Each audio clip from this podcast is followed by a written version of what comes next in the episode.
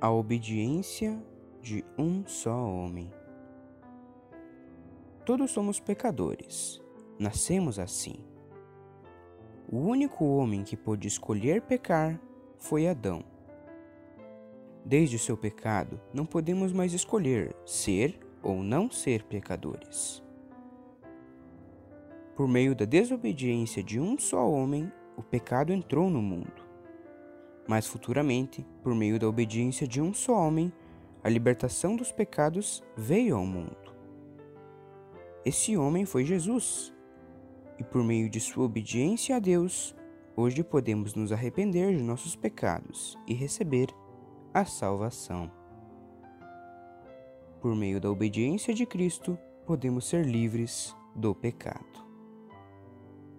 Portanto, assim como um só pecado condenou todos os seres humanos, assim também um só ato de salvação liberta todos e lhes dá vida.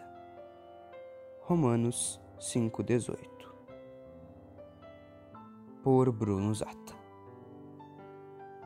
Até logo.